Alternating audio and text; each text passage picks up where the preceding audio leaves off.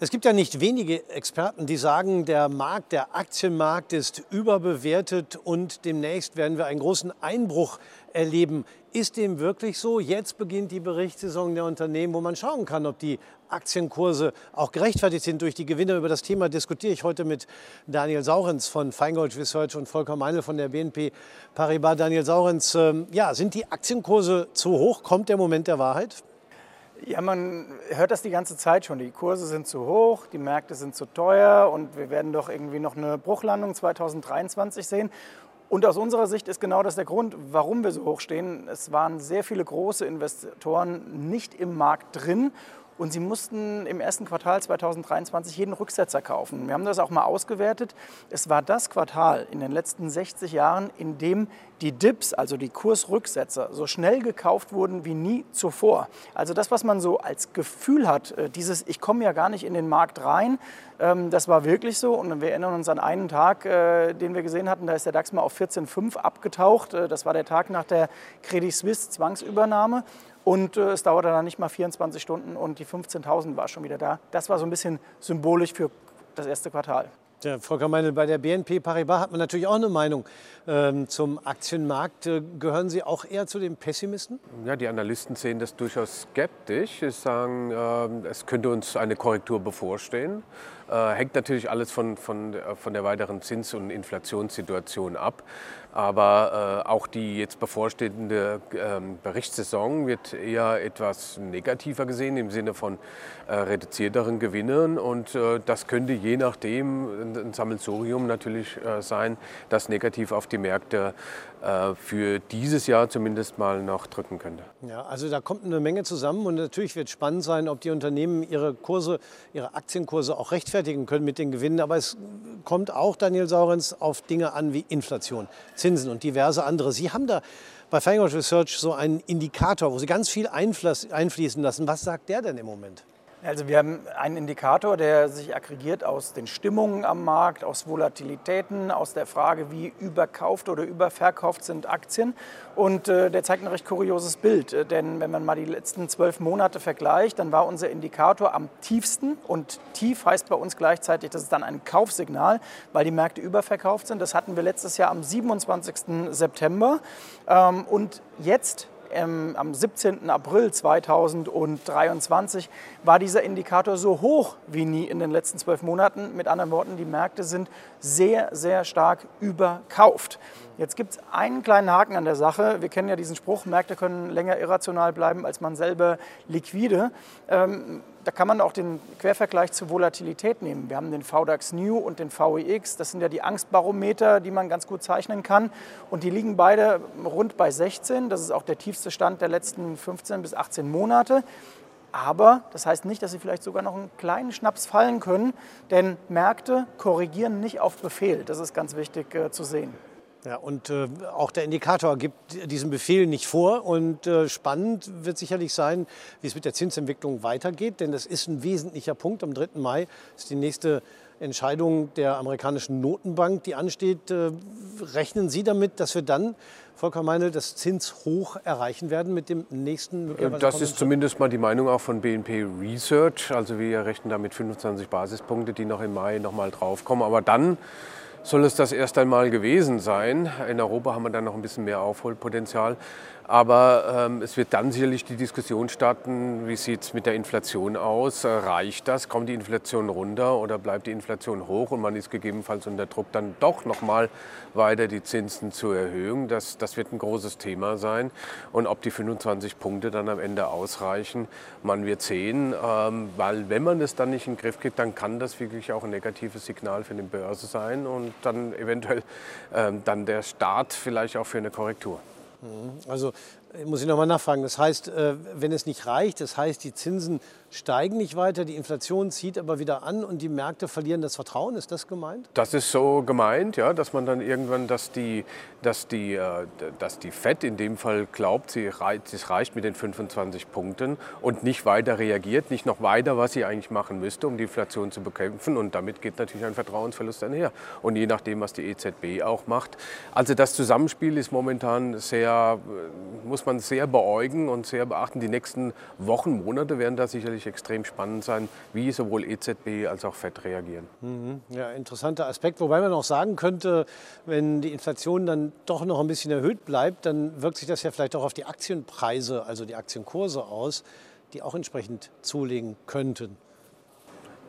Das äh, könnte so sein, aber auch da ähm, sind wir äh, unsicher, ob das auch, ob das weiter, also dieses Thema Lohnpreisspirale ist ja auch ein, ein großes Thema. Und bei der Infl um nochmal auf die Inflation zurückzukommen, das Interessante daran ist ja, äh, weil man immer gesagt hat, zu Beginn der Inflationsphase des Anstiegs, dass alle ja Energie, Energie, wir sehen mittlerweile eine extreme Breite in der Inflation und das kann wehtun und kann dauerhaft sein, wenn man momentan sieht, dass man nicht nur für Öl und so weiter, sondern im Supermarkt und überall noch mehr zahlt und damit die Inflation angetrieben wird, in der Breite angetrieben wird, dann ist die Gefahr, dass das Thema Inflation ein Dauerthema sein wird, äh, durchaus gegeben. Und dann schauen wir, was die EZB macht, beziehungsweise die FED. Ja. Ähm, vielleicht ist es auch mal interessant, äh, mal tiefer in den Markt reinzugehen. Ähm, wir gucken ja meistens auf die großen Indizes, DAX, Eurostox 50, Dow Jones, aber ähm, dahinter stecken viele, viele Aktien. Und äh, stellt sich immer wieder die Frage, Daniel Saurens, wie breit ist so eine Entwicklung im Markt verankert oder betrifft das nur wenige Aktien? Wie ist die Situation da im Moment?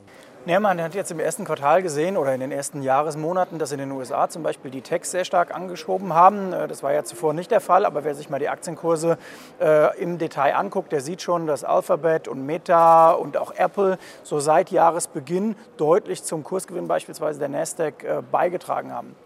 Das liegt auch daran, dass die Märkte momentan, und das spiegelt sich runter bis auf die Einzelaktien, in einer Art kuriosem äh, Erwartungsmodus sind. Denn die spielen, es gibt ja das, äh, den Begriff des Goldilocks, wenn sozusagen alles perfekt ist am Markt. Ich würde noch weitergehen, die spielen Platin-Locks.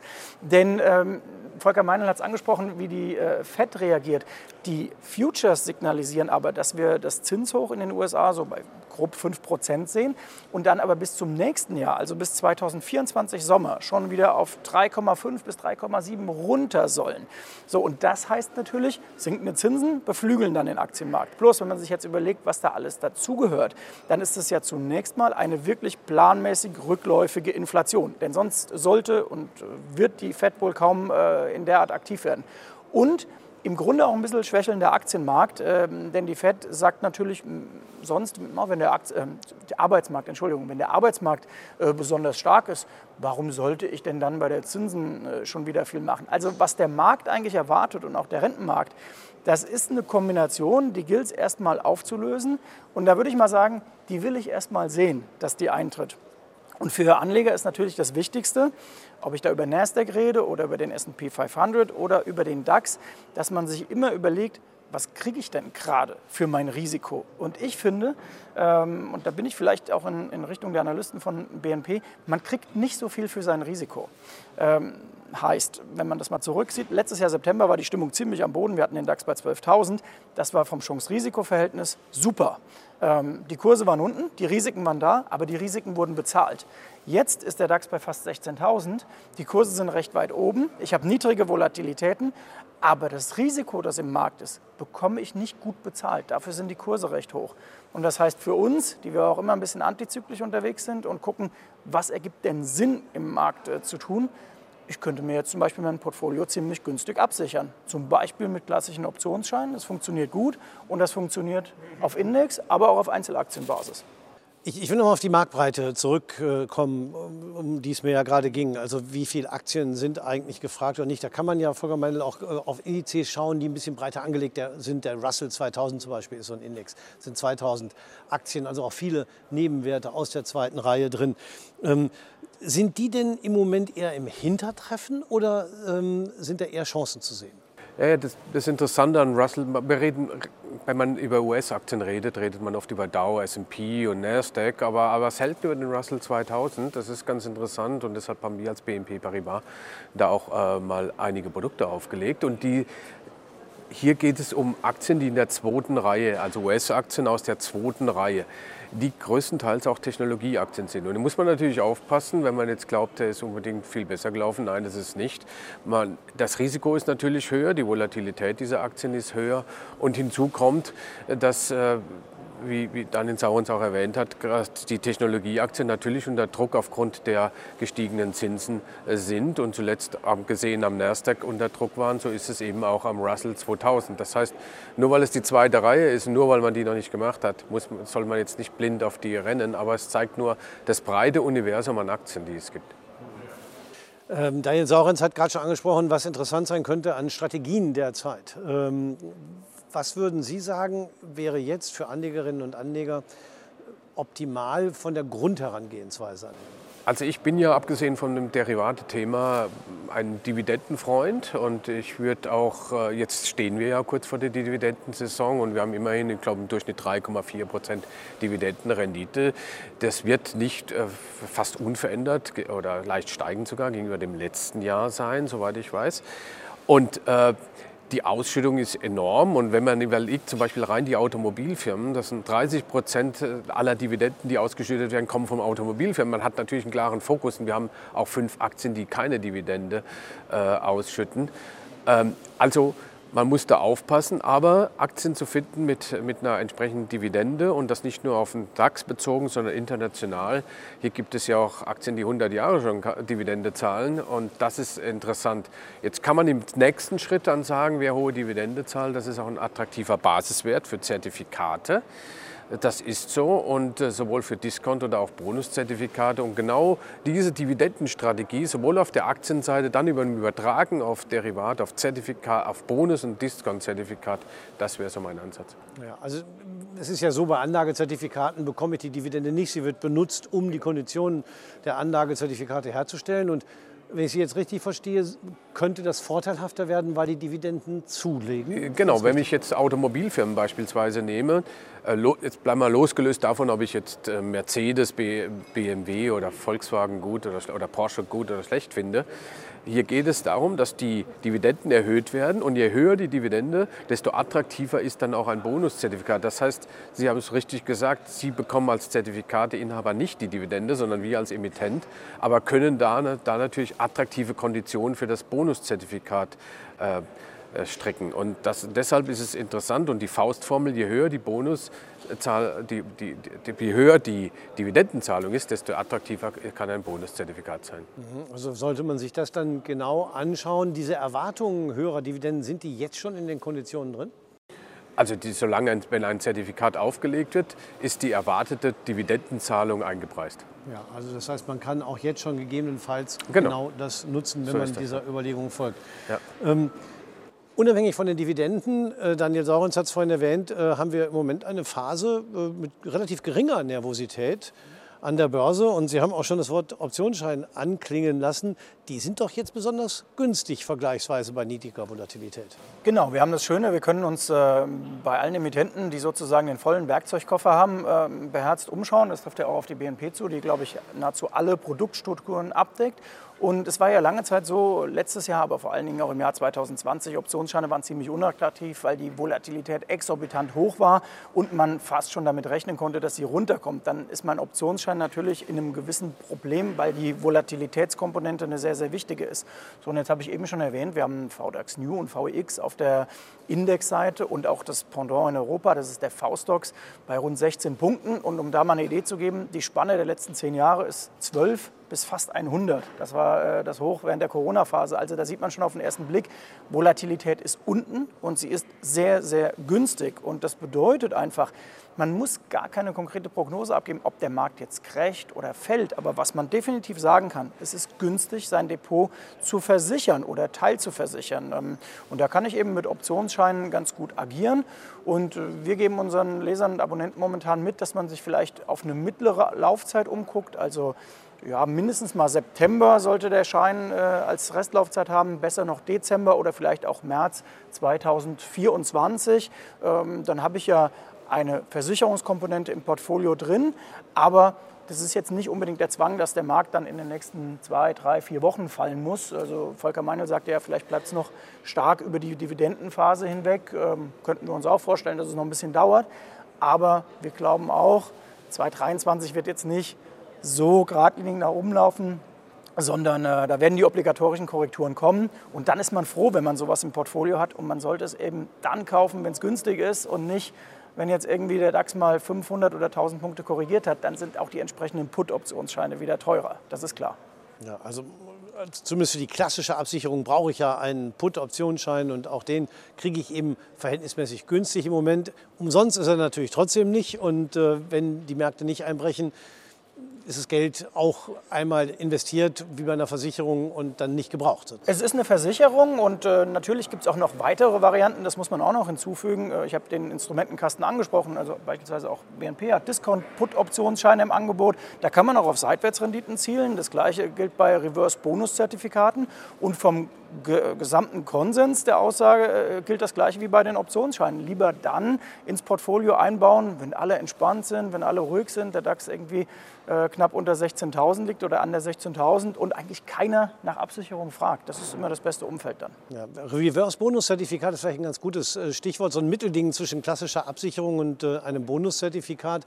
Ich verdiene ja durchaus auch, wenn es nicht allzu weit steigt. Für wen, äh, mit welcher Motivation, welcher Zielsetzung kann ein Reverse-Bonus-Zertifikat interessant sein, Frau Zu dem einen, der sagt, ich glaube an fallende Kurse, und, ähm, aber der nicht so den starken Hebeleffekt haben will. Zum anderen für jemanden, der seitwärts. Wir hatten jetzt gerade den Börsentag in Wien und hat mein Kollege einen Vortrag über Seitwärtsmärkte gehalten hat sehr, sehr viele Interessenten gefunden und, die, und die hat Produkte vorgestellt, mit denen man in Seitwärtsmärkten profitieren kann. Und dazu, so komme ich drauf, war auch der Reverse-Bonus-Zertifikat. Dazu gehört noch andere Scheine dazu. Und ähm, und da gibt es eine, also das heißt, selbst der Markt jetzt, wenn man sagt, ja, das dümpelt so hin und her, was er ja gerade so ein bisschen tut, gibt es attraktive Produkte. Da äh, muss man sich eben nur bei den Emittenten mal umschauen und, äh, und in die Tiefe der einzelnen Produktkonstruktionen reinschauen. Aber es ist äh, so ein Reverse-Bonus-Zertifikat schon etwas für jemanden, der vielleicht die klassische Absicherung scheut, weil das Geld dann ja auch weg ist, aber trotzdem sehr, sehr vorsichtig ist und jetzt nicht unbedingt eins zu eins long in den Markt reingehen will, oder? Genau, eigentlich das Gegenteil. Also das ist so für denjenigen, der sagt, Mensch, wir haben jetzt 16.000 Punkte geschafft im DAX, da ist vielleicht noch ein kleiner Schnaps drin nach oben, aber ich sehe jetzt nicht die, was weiß ich, 17, 17.500, 18.000 und dann kann er sich eine entsprechende Barriere raussuchen und äh, baut dieses äh, Produkt in sein Gesamtportfolio ein und dann macht man das wirklich nach diesem Bausteinprinzip, dass man sagt, diese Produkte sollten vielleicht auch ein Portfolio mal taktisch ergänzen. Ich habe ja vielleicht in Indexpapiere und Aktien und da passt ja dann so eine Teilabsicherung wunderbar dazu. Und was wir halt auch immer raten ist, ähm, dass man sich bei diesen Produkten auch klug informiert. Es gibt tolle Handbücher, es gibt tolles Erklärmaterial. Einfach reinlesen sozusagen und das versteht man relativ schnell, wie die funktionieren. Und dann versteht man auch, dass, äh, dass wirklich ein gut durchdachtes Portfolio mehrere Produktvarianten verträgt. Das eine schließt das andere dann nicht aus. Und äh, der, der, zweite Tipp ist natürlich, die Barriere entsprechend noch mal weiter wegzulegen, dass man, die, dass man nicht zu hohes Risiko eingeht. Und wir sehen, eine, dass gerade bei institutionellen Anlegern dieses Produkt sehr, sehr beliebt ist, besonders zum Beispiel auf den Eurostox 50. Warum gerade bei den großen Anlegern? Ich, glaub, ich glaube, wenn Sie mit einem bestimmten Volumen reingehen, institutionelle äh, Anleger kennen sich gut aus. Genauso auf der anderen Seite bei Aktienanleihen gehen immer sehr viele oder bei Deep in, also bei Discount-Zertifikaten, die recht konservativ sind, bei denen Sie einfach nur 3, 4, 5 Prozent über das Jahr bekommen. Das, äh, das nutzen natürlich institutionelle Anleger, die mit mehreren Millionen natürlich, anders wie der Privatanleger, ähm, dann kommt natürlich bei 3, 4 Prozent absolut schon ganz schön was raus. Und das mit einem doch geringen Risiko. Ein Risiko ist immer dabei, aber ein geringes Risiko. Und das, ähm, glaube ich, ist ein weiterer Tipp, den man vielen Anlegern mal geben kann. Ähm, ein geringes Risiko sich durchaus mit 4, 5 Prozent zufrieden geben. Und, äh, aber die, ja, ähm, etwas sicherer. Etwas als, sicherer. Nicht ganz sicher, aber ja. etwas sicherer. Ja gut, Emittentenrisiko gibt es natürlich das top, generell ja, klar, bei Zertifikaten, das ist klar. Aber klar. trotzdem im direkten Vergleich klar. zur äh, Direktanlage habe ich bei Aktien nein oder Reverse. Aber man muss natürlich fairerweise auch noch dazu sagen, bei einer Inflation, die wir haben momentan von 7 nutzt mir eigentlich ein 5%iger äh, Gewinn natürlich dann am Ende auch nicht so viel. Das heißt, man müsste sein Risiko doch wieder höher fahren. Das ist momentan der, das, das Problem, was wir an der Börse sehen. Man muss fast schon ein hohes Risiko eingehen, um diese, die Verluste, die man durch die Inflation erhält, wieder zu kompensieren. Ja, die Frage ist ja immer, was dann wiederum die Kunden der institutionellen Anleger sagen. Die machen das ja, ja für jemand anders. Beschweren die sich dann, wenn sie nur 5% bekommen, weil Nein. sie sagen, die Inflation ist ja viel höher? Vielleicht sehen viele auch die Inflation nicht oder wollen sie auch nicht sehen. Man, es geht einem ja selbst oft so, ja, dass man die nicht sehen will. Also, ähm, die Gemengelage ist weiterhin offen, das kann man sagen, denn die Berichtssaison fängt auch erst gerade an. Ob also die äh, Berichte der Unternehmen, die Geschäftstätigkeit wirklich äh, das unter Beweis stellen können, was an Aktienkursen vielleicht schon vorgelegt worden ist, das werden wir in den nächsten Wochen sehen. Deswegen bedanke ich mich recht herzlich fürs Gespräch, Daniel Saurenz und Volker Meine. Meine Damen und Herren, vielen Dank fürs Zuschauen.